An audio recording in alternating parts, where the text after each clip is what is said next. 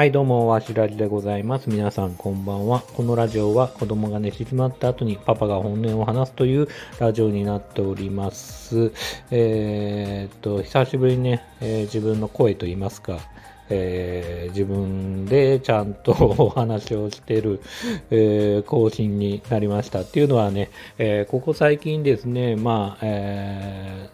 ーまあ、ブログといいますか、まあ、ブログみたいな、えーサービスの、まあ、ノートってあるじゃないですか。まあ、それに、まあ、記事を書いて、その記事をそのままね、えっ、と、 stand.fm では、まあ、AI 読み込み機能っていうのがあるんで、えーよ AI テキスト読み込みかな？ごめんなさい。なんか、そんな感じのね、機能があるんで、まあ、それを利用して、まあ、自分の声じゃなくてね、そのテキストを、まあ、えっ、と、AI がね、えー読んでくれると。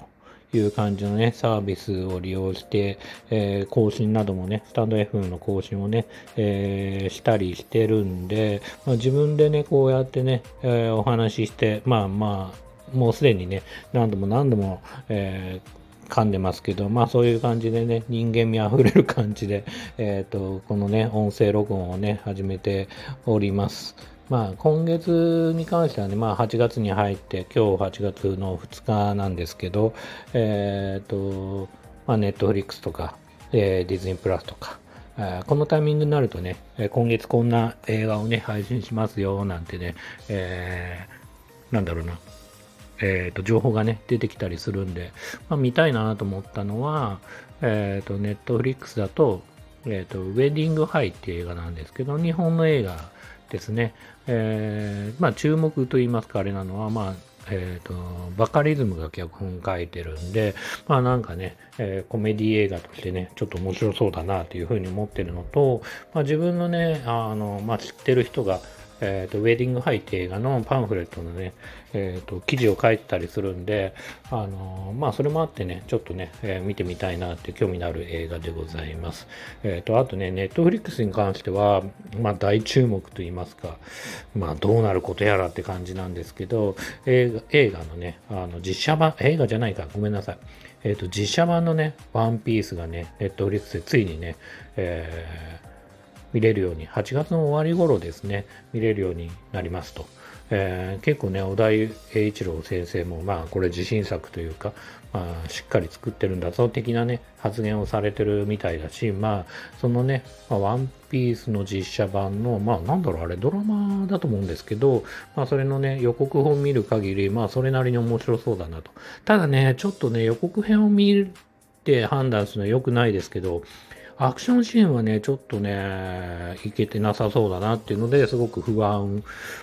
そこの辺はね、ちょっとすごく不安がありますね。もう予告編って一番かっこいいシーンを出すべきなのに、その段階でアクションシーンの迫力のなさみたいなのがね、もう出てるんで、まあそこだけはね、あの、ちょっと心配ではあるんですけど、ただね、それ以外に関しては、ぜひね、これ、まだ見てない方もね、ワンピース実写版で検索すればね、あの動画が出てくると思うんですけど、えっ、と、まあ、それ以外はね、まあ、原作を知ってる方だったら、まあ、それなりに納得できるような、えー完成度というか、まあ、漫画、よりま、うんと、漫画の中でもね、結構漫画漫画してるというか、あの、デフォルメされてるような、まあ、あの、ワンピースの世界をうまくね、こう、実写にね、落とし込んでるなって感じは僕はすごいするんで、すごい、まあそうですね、まだまだ予告編しか見てないですけど、まあなんか評価ができそうな映画だなというふうに思っています。はい。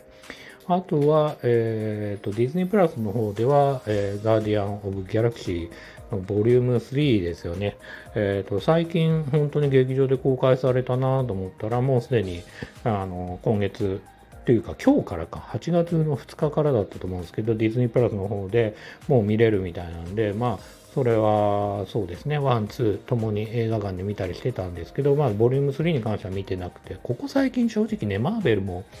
まあ、結構劇場スルーしちゃうこと多くなっちゃいましたね。ディズニープラスとか入ってたりすると。まあ、すぐ見れちゃうのかなとか、よっぽど見たくない、見たいなと思った映画じゃないと、まあ、ドクター・ストレンジとかはね、見たんですけど、まあなんかね、ついついね、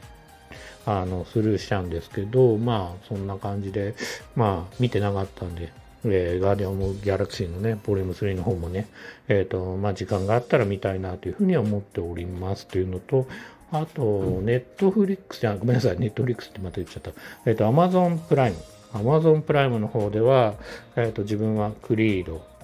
の、え、続編、えっ、と、なんだっけ、過去の逆襲、なんちゅうサブタイトルなんだって感じはするんですけど、どういうセンスなんだって、まあ、80年代間あるね、こうロッキーシリーズの、まあ、続編ではあるんで、クリードっていうのはね、あのー、まあ、スタローンがね、師匠になって、あのーアポロのね、息子を育てるみたいな映画だったりするんで、え、ー、と、まあ、80年代をね、感じる映画でいいと思うんですけど、まあ、クリード、えー、最新作、2023年にね、まあ、公開されたばっかりで、僕もこれも最近、本当に、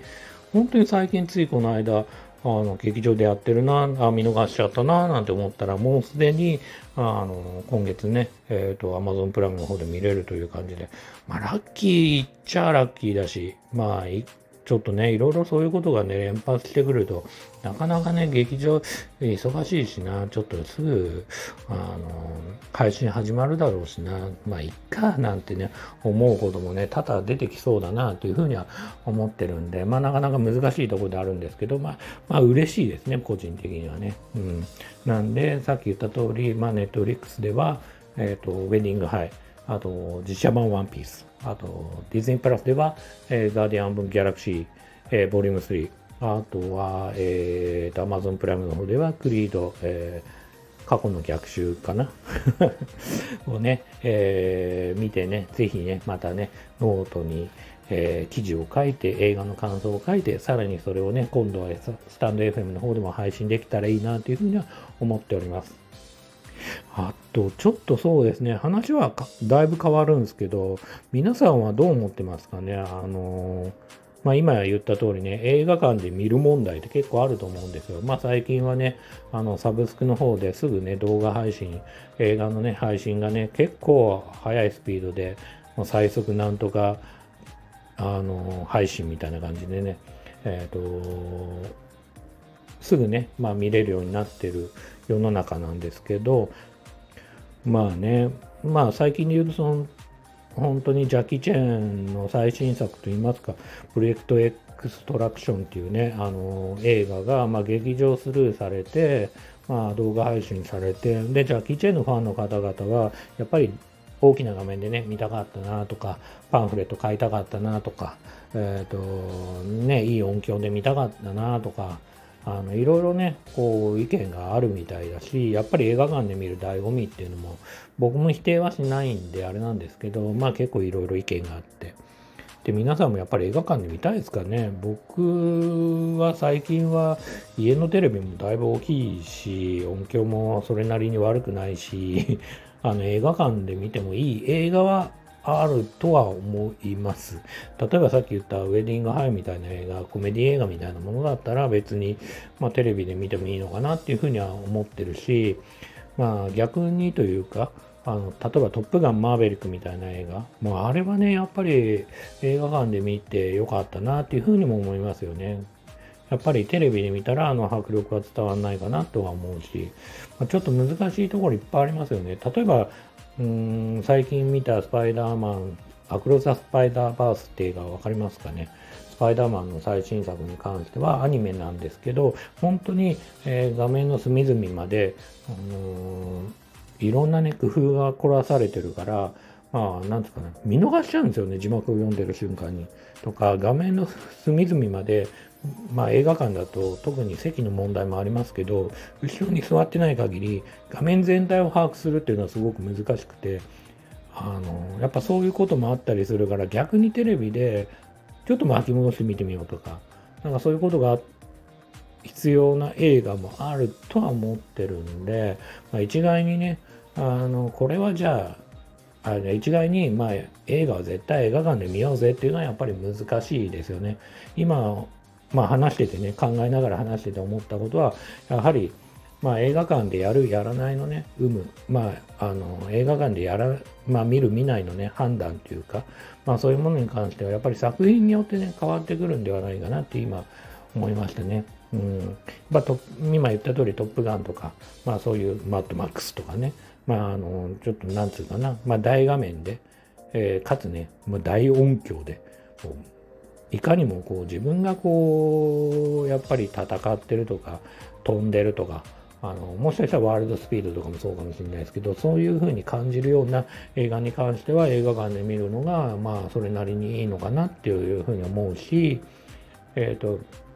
画面の隅々までちゃんと把握して、まあ、見たいような映画に関しては、まあ、映画館で一回ね、見てからまた、えーと、テレビでもいいと思いますし、まあ、テレビでね、見るっていうのも一つね、まあ、手かなというふうには思うんで、まあ、ね、映画館行ってこ、ましてやこんなね、8月の今暑い中ね、映画館まで行くのも結構しんどいじゃないですか。正直言っちゃうと。まあ、汗だくになってね、見る、まあ、疲れ果てて帰ってくるよりも、家でのんびりね、土日ね、ポップコーンでも食べながら、あの、家でね、映画を見るっていうのも、まあ、いい時間じゃないかなっていうふうに思うから、まあ、やっぱりこの問題はすごい難しいですね。あとね、まあ、ジャッキー・チェンの映画の件で言うと、僕はちょっと思ったのは、普段ジャッキー・チェンを見ない層も、これを機会にジャッキー・チェンの映画を見るってことはあり得るなっていうふうに思いました。っていうのは、ジャッキー・チェンの映画で、例えば、えー、さっき言ったと、そのプロジェクト X トラクションっていう映画を、僕はね、あの、この間土曜日かな？金曜日から配信されたから金曜日か、